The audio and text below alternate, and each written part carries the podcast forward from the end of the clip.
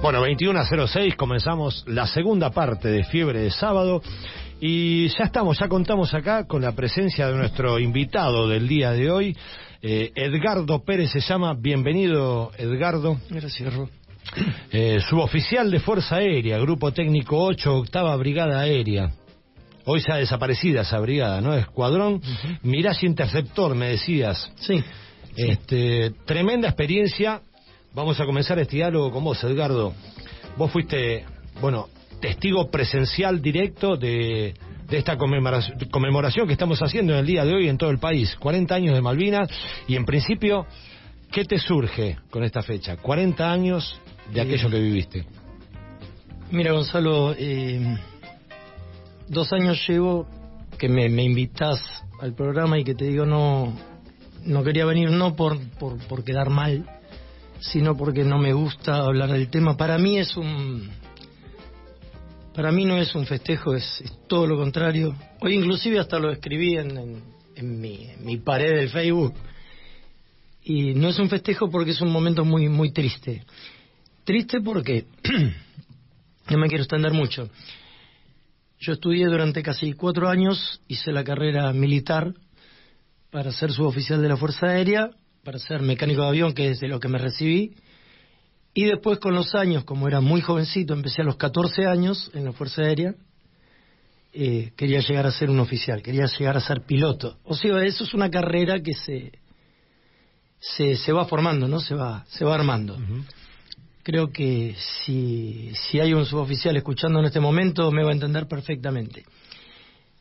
Pero ¿qué pasó? Me recibí en el mes de diciembre, me mandaron a, a, trabajar con los Mirage. Los Mirage es un avión que son, eran en ese momento, son los que van a ver ahí en Lugano, colgados. Mm. Lo van a ver en muchos lugares. Esos aviones que ven colgados son los aviones que estuvieron en Malvinas. ¿Diciembre de qué año? Y diciembre del 81 ah. me recibí yo. O sea, en el 82 eh, fue el conflicto. O sea, era un chiquilín de 18 años, pero con formación militar. Cinco meses antes. Exacto. El tema es que el tema es que uno sigue siendo un chico como los chicos que mandaron. Uh -huh. Porque lo que se mezcló allá fue la clase de los 18 para salir y los 17 por entrar. Es por decirlo de, de alguna manera, es, es eso. Sí. Pero al grano, el tema es el siguiente, o sea, me mandan a la octava brigada aérea, hoy desaparecida, es la que está en Moreno, es la que se habló hace muy poco tiempo, que hay alrededor muchos barrios pobres, etcétera, etcétera. Claro, la que está entre Moreno y José Cepaz. Exacto, una pista de aterrizaje de 3.600 metros, o sea, impresionante, una brigada enorme, donde teníamos los Mirage. Estaban los Mirage 3, que eran los interceptores, y los Dagger, que eran los que estaban en Tandil. Bueno, síntesis. Esos dos escuadrones son los que van a Malvinas. A mí el 2 de abril, un borracho yo estaba sentado en el casino de suboficiales, no sabíamos nada porque no entendíamos nada, se veían los movimientos, pero nosotros tampoco como suboficiales. Inclusive creo que ni siquiera los oficiales de las Fuerzas Armadas sabían lo que estaba pasando. Pero el 2 de abril aparece este hombre hablando por, por televisión y yo sentado en el casino de suboficiales mirando todo solo. Y viene alguien, me golpea de atrás y me dice, usted va a servir a la patria. En dos horas lo pasa a buscar un Hércules y esa fue el fin de mi carrera. Como Así de el, sencillo se lo Como el fin de tu carrera. Fue el fin de mi carrera, porque la guerra lo que, lo que hizo es, primero y principal, destruir un país, porque lo que trataron de hacer, yo escuchaba recién a este muchacho, lo que trataron de hacer los militares, perdónenme que lo voy a decir de esta manera, o sea, porque otra no me queda, fue tapar lo que hicieron el nunca más, con una guerra ficticia, porque no podíamos nunca ir en contra de de semejante gobierno, Estados Unidos, Gran Bretaña, Chile, que los teníamos del otro lado. Porque esto fue así, uh -huh. no se sabe. Pero mandaron a un montón de chicos al muere, chicos sin preparación. Los que estaban preparados fueron los que murieron primero, los que fueron después fueron los que murieron después. Uh -huh. Y la desinformación de la cual hablaba este muchacho, que yo lo escuchaba recién, fue la orden del día, o sea, las cartas que yo recibía de, de mis amigos, de mis padres, llegaban tachadas, yo era su oficial de la Fuerza Aérea. Agarramos una carta, llegaba tachada, toda con, toda rojo, o sea, si me escribía mi papá era, estaba toda tachada, alguien tachaba las cartas. ¿Alguien abría las cartas? Abrían, abría las cartas, yo tengo las cartas al día de hoy y las puedo mostrar. porque las tengo guardadas, tachadas. ¿Pero con qué intención? Para que no te No me información. pregunten qué era. No me pregunten. Y la base aérea de Río Gallegos era el, el aeropuerto internacional, era la base de operaciones de, de Argentina contra las Malvinas. ¿Por qué? Porque va en línea recta. Recién mirábamos ese mapa allá afuera y yo miraba. El punto más recto para llegar a las Malvinas es Río Gallegos. Todo estaba en Río Gallegos. Si en Río Gallegos ponían un fósforo, explotaba y se terminaba la guerra en ese momento. La otra parte era Río Grande, que de ahí salían los super que fueron, que también escuché que todos los días se hundían buques. No, no, a ver, era real lo que pasó, chicos. Yo vi Douglas A4B llegar con, con agujeros de bala en los planos alares, sin combustible, prendidos a una chancha que es un Hércules que les daba combustible y que bajaban los dos aviones juntos. Los pilotos argentinos fueron lo más grande que hubo. Yo los vi, yo los viví. Yo los largaba, yo los saludaba los pilotos, salían chicos, o sea, me emociono porque, porque me acuerdo de ese momento. Pero las bombas no explotaban. Las bombas no explotaban. Fallaban. Y fallaban, y era real que fallaban porque los pilotos venían locos y decían, le pegué, le pegué y no explotó. Y le... O sea, si hubieran podido hundir un millón, no importa, no se trata de que se hundía o no se hundía. eh, no se trata de eso.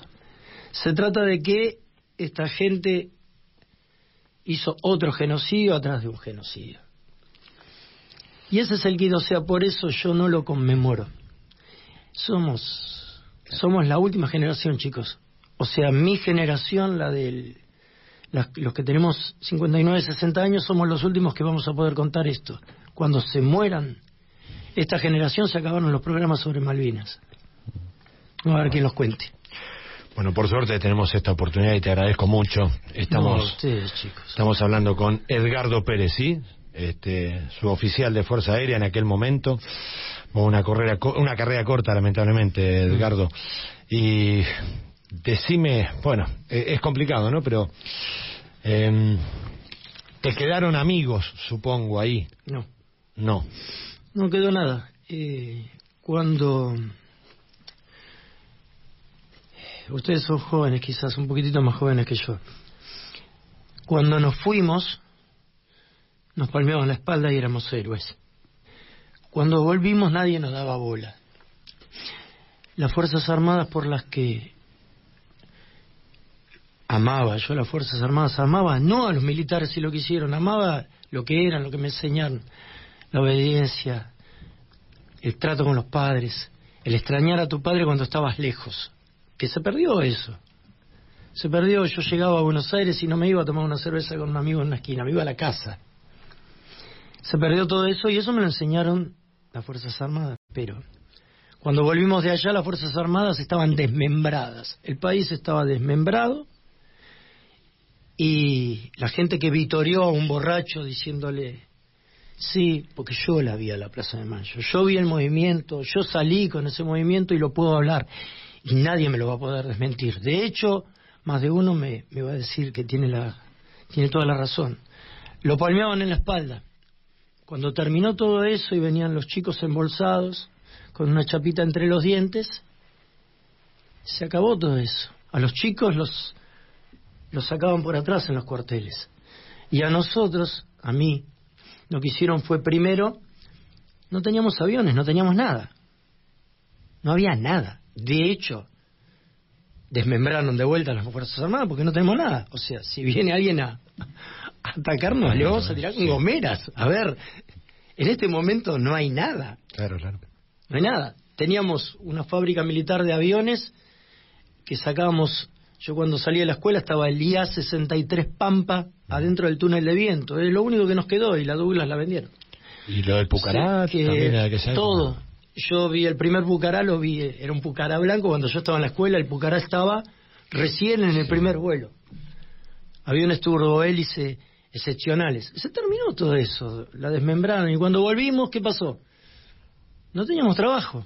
¿Qué voy a hacer yo como mecánico si no tenemos aviones? Entonces, ¿qué hacía la, la Fuerza Aérea? Yo vivía en ese momento en Quilmes, yo vivía en Avellaneda, vos lo sabés. Yo vivía en Quilmes, entonces de Quilmes a José C. Paz eran dos horas de viaje. Era el tomar el 22, de ahí de retiro, de retiro a la base, y trabajamos hasta las 11. A las 11 nos daban de comer.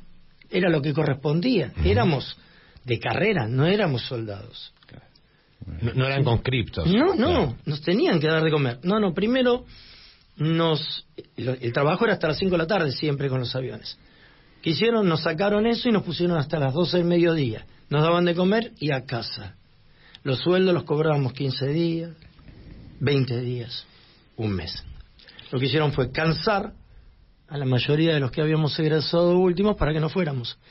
No nos quedó más nada que renunciar. ¿Tu función en Río Gallegos específicamente cuál era? Armar ruedas. Armar Pero, ruedas. pero esto es lo cómico.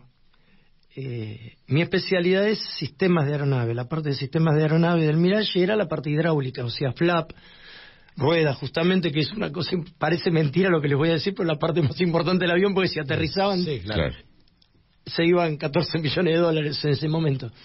Pero estaba todo hecho. Así que como yo era muy jovencito, pero manejaba cualquier cosa que tuviera ruedas, o sea, trabajaba con los Zampimóvil en ese momento, que no había Clark, eran Zampimóvil, los- esos viejitos que levantaban. Zampimóvil, los primeros Jeep Suzuki que nos donaron, la gente de Río Gallegos, lo que, lo- los, los grandes hacendados de Río Gallegos, lo que donaban, era increíble. Donaban coches, donaban camiones, donaban camionetas, todo para la guerra.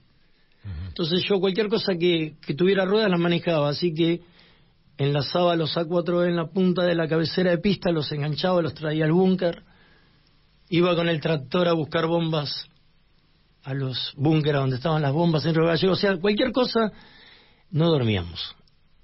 O sea, no dormíamos. Ah, bien.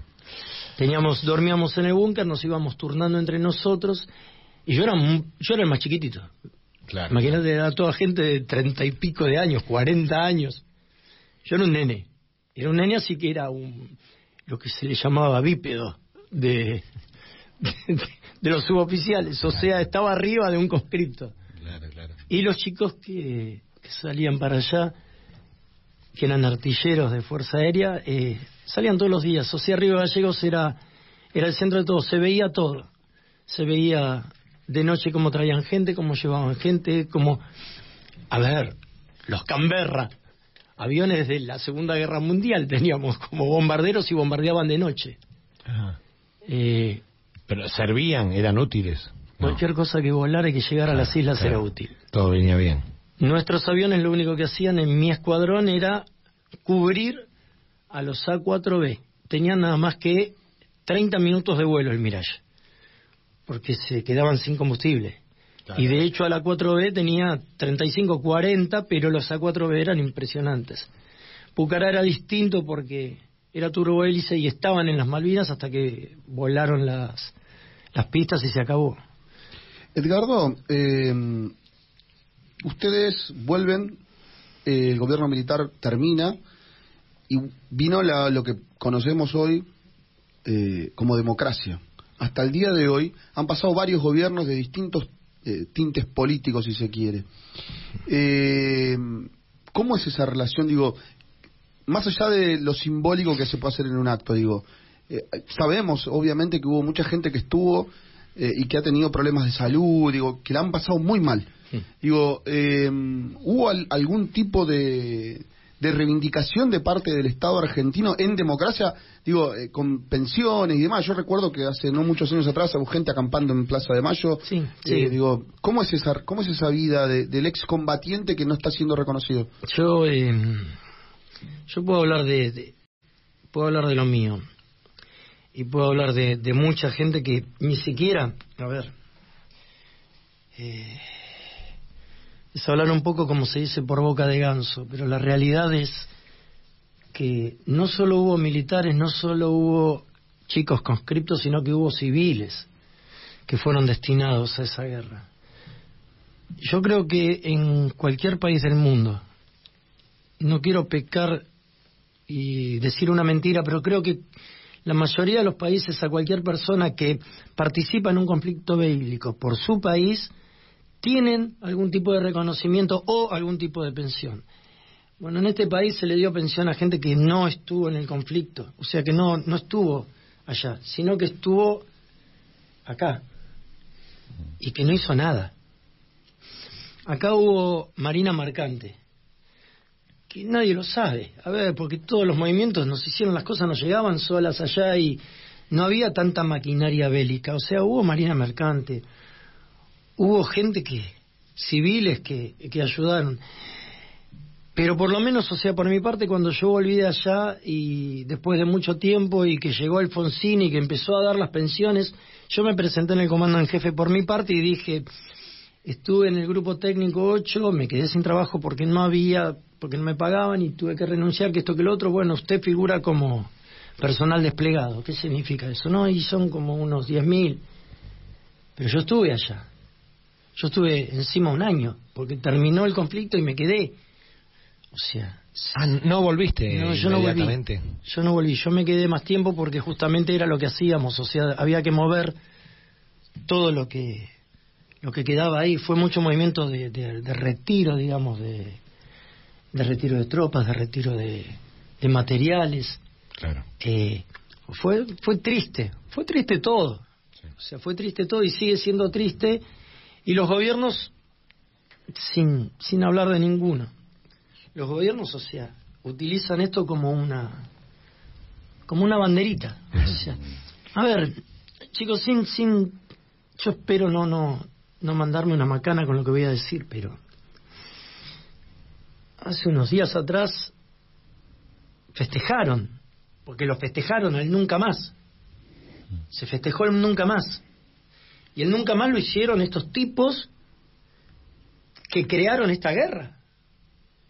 Entonces, valga la redundancia, no pasó mucho tiempo. Estamos festejando un nunca más de que los milicos nunca más van a hacer eso y después estamos festejando lo de Malvinas que lo hizo un milico de esos. Entonces es como que a mí no me cierra nada. No sé si me entienden lo que trato de decir. entonces cuando a mí me dicen 40 años de Malvinas, lo que les dije recién, o sea, somos la última generación, acá podrían venir chicos que he visto yo volver de 18 años que, a ver, venían con un olor que... Llegaban sucios, desprolijos, y me decían, No sabe cuánto liquidez o algo por el estilo correntinos especialmente. Esos chicos no quedaron bien de la cabeza. Entonces es muy difícil. Si yo, que estaba dentro de todo, estaba en un búnker pero tapado, tenía una colcha, teníamos un mate cocido al lado, teníamos mate, hablábamos entre nosotros, se nos cortaban. Yo conocí los sabañones ahí en Río Gallegos. O sea, se me congelaban las manos trabajando con los aviones, pero estaba feliz. Pero esos pibes estaban, si a mí se me congelaban en el continente. Sí, imagínate allá, ¿no? Los pibes que volvían de allá y los que no volvieron. Entonces, vos me preguntabas si yo podía venir hoy. Este es el motivo por el que yo no quiero hablar de esto. Porque me pongo mal porque vi muchas cosas que no las voy a decir acá sin haber participado directamente en el conflicto. Una persona que conoce a mi esposa estuvo ahí directamente se quedó sin un dedo. Mm. Los que se quedaron sin piernas, los que se quedaron...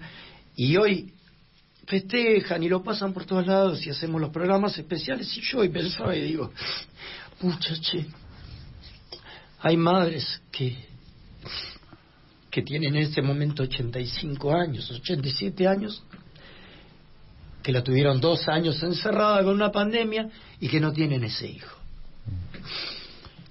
Yo en ese sentido me, siempre me pregunto lo mismo. Eh, cuando llega Malvinas se habla de los héroes de Malvinas. Hace un rato se habló de gesta. Y a mí siempre me, hizo ruido eh, la cuestión de la heroicidad. ¿no? Y no sé cómo lo vivís vos. Yo, a mí no me parece algo heroico, sino que me parece algo algo tremendo. Y, y me, me, pone mal hasta ver gente, porque si hablamos de, héroes... Eh, Quedaron allá. Y puede volver a pasar, porque Altieri también quería instalar que, que eran héroes y que estaban haciendo una gesta. Sí, sí. Sí, todo está bueno que lo digas vos, ¿no? No, que lo... no, no, no, aparte una, una maldita mentira, o sea, todo lo que se hablaba lo que hablaba José de Ser, lo que hablaba Sandra Mianovich. O sea, nosotros teníamos algo de comunicación allá. Pero hay muchas cosas que no se saben y, se va, y van a seguir sin saber. ¿Se entiende? O sea, Ahora eh, saltó en estos días el reclamo de las mujeres que estuvieron en Malvinas. mucho, pero, pero era un movimiento increíble. Era un movimiento increíble, era todos los días. Río Gallegos era una urbe, era una cosa que yo digo, si acá nos meten. O sea, no se sabía, no lo sabíamos. Era todo manejado por afuera, pero veías el movimiento. Es como, como ver que de repente alrededor tuyo, en este momento sentís ruido, ruido, ruido, ruido, ruido, y no sabes qué es lo que pasa, y cuando saliste encontrás que terminó el partido de Boca y tenés alrededor a la hinchada de Boca matándose acá alrededor de la radio. Lo mismo pasaba allá. Eh, te enterabas de las cosas después de que pasaban. ¿Entendés? Pero te vendían otra cosa. A la gente de acá en Buenos Aires les vendían cualquiera. Y lo que dije de principio no es mentira. No es mentira. Eh, eh, las, cartas llegaban tachadas. O sea, había todo un movimiento atrás, no entendía los por qué, para qué, cuál es la inteligencia de decir una, una carta tachada, que, a ver, ¿qué le vamos a decir algo a mi papá? Mirá que, son, que somos espías ingleses. Una terrible pavada, aparte que no podíamos competir para nada ahí, entonces me hablan, me hablan de, me hablan de Malvinas hoy, chicos, a ver. Yo canto el himno con la mano en el corazón. Y lo hago, ¿eh? No lo digo acá en la radio. Lo hago, lo canto con la mano en el corazón. Y lo canto a viva voz. No lo canto en un partido de fútbol con un oh, oh, oh. No, no, canto el himno. Si a la patria la llevo en el corazón. Hoy me decía mi señora, sí, son argentinas las Malvinas. Mira, yo no las conocí, argentinas. Yo no las conocí nunca, argentinas. Fui a- Me mandaron porque era mi trabajo ir a defender eso. Pero no era el trabajo de chico de 18 años. ¿Se entiende? O sea, quizás invitaron a la persona menos indicada para hablar, que quizás esperaban a, a un héroe, a alguien que les dijera, No, no, no. esto, no, no, no es así, o sea, yo no lo tengo así. Cada, vuelvo a reiterar lo mismo. Van a tener un, montón de historias y conocen a gente que realmente estuvo, pero si, si lograran traer a, a uno de esos que estuvo en un puerto argentino, cuando llegaron, que realmente, y que realmente esté bien, psicológicamente, porque yo creo que ninguno de los que salió de ahí quedó bien. Bueno, de hecho sabemos, es recontra sabido que hubo, hubo mucho más, muer- o más muertos después de la guerra que, que los que murieron ahí, sí, sí, y gente que, que cayó en el consumo de drogas, algunos zafaron, otros no. Sí, Sí. Alcohol también. sí, sí, sí. Y es que... ¿Cómo lo superas? Claro. yo teniendo, pre- o sea, por más de que- por más preparación que tengas, yo he, he visto las entrevistas pueden ver en internet, las entrevistas de los pilotos. Uno de los primeros pilotos que murió fue nuestro, el, el teniente García Cuerva, un tipazo, un tipazo. Y se se quedó defendiendo a uno y lo bajó un Harrier, o sea, eso te lo van a decir, pero lo bajaron. O sea, creo que era el Indian 17 no volvió. Fue el primer avión que creo que se bajó de la guerra. No quiero hablar para pero creo que fue el primero. No entendíamos nada, o sea, no sabíamos qué había pasado, cómo podía ser, o sea. No, ¿qué, qué nos vamos a imaginar? Si no sabíamos ni lo que pasaba, estábamos en el continente. Eso sí, nos decían oscurecimiento total, no veías nada y tenías que salir. De repente me mandaban a la, a la ciudad para buscar un repuesto de algo porque nos faltaban hasta los tornillos en el caso nuestro porque porque la Marcel Dassault, que era la que fabricaba el Mirage en ese momento, no nos mandaba repuesto, era francés el avión. Entonces, ¿qué hacíamos? Para parchar los aviones que teníamos allá, desarmábamos aviones que teníamos acá. Digo desarmábamos porque lo hacían los mecánicos que estaban acá, o sea, acá la participación de la gente fue, fue increíble. Fue todo un conjunto. Eso se sintió, sí, ¿no? Fue todo un conjunto, sí. Fue todo un conjunto de gente. O sea, lo último que voy a decir, porque eso es otra de las cosas que me quedaron grabadas. Cuando terminó el conflicto, cuando volví, no sé si volví en octubre, yo, en noviembre, no me acuerdo. Pero me dicen el viernes, me dicen, Pérez, ¿estás con el coche? Sí, ah, llévate porque te dejamos una caja ahí en el, en el taller.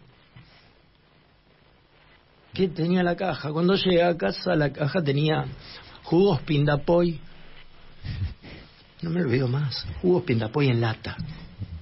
Jugos Pindapoy, chocolates Chocobar, galletitas, todo, y las cartitas de los nenes del jardín y de la primaria que estaban ahí adentro. Nunca las mandaron. Y me las daban a mí siete meses después. No estoy jodiendo lo que digo, ¿eh? A ver, que me caiga muerto. Me la llevé y llegué a mi casa y, decís, entonces decís, ¿qué carajo hicieron estos tipos? Y vos estás ahí. Entonces, con más razón todavía, decís, ¿para qué me rompí el culo estudiando cuatro años? Para esto. Y volvemos al principio. Y con esto termino porque si no es todo mala onda, pero es la realidad. Un borracho le jodió la vida a todo un país, le jodió una vida a toda una generación y le jodió la vida a la República Argentina, pues fue el comienzo de los desastres que están pasando hoy, porque viene de arrastre esto. Y sigue. Y siguen utilizando esto como un movimiento para que la gente, o sea, y la gente no está pensando, porque nadie piensa qué es lo que tiene Malvinas. ¿Qué tenemos en Malvinas? Ovejas, ¿qué tenemos? Un petróleo. ¿Qué es lo que tenemos? Si igualmente los tipos se meten adentro del mar argentino igual. ¿Para qué? Carajo, ahora queremos las Malvinas. ¿Qué vamos a hacer? Ningún gobierno sigue. ¿Quién habla? En, no sé, en las Naciones Unidas van, hablan de la Malvinas, cuatro cosas, ya está, se terminó. ¿Qué vamos a hacer? ¿Una guerra más si no tenemos ni gomera, como dijimos antes? ¿Se entiende?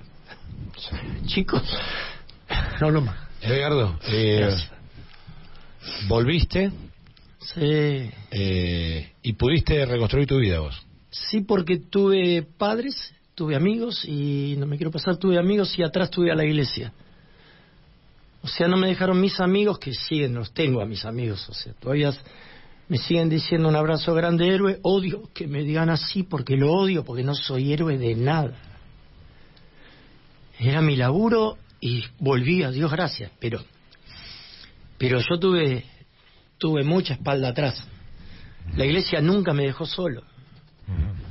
O sea, la iglesia nunca me dejó solo y yo tenía la oportunidad, otra cosa que no les dije, chicos, salíamos, nos permitían, por ser suboficiales, nos permitían, o nos escapábamos como suboficiales, en mi caso me escapaba con el tractor, cruzaba la pista, o sea, porque la base aérea estaba de un lado y la, era la, eh, la base está en el aeropuerto, estaba, no sé si sigue estando, en el aeropuerto internacional de Río Gallegos.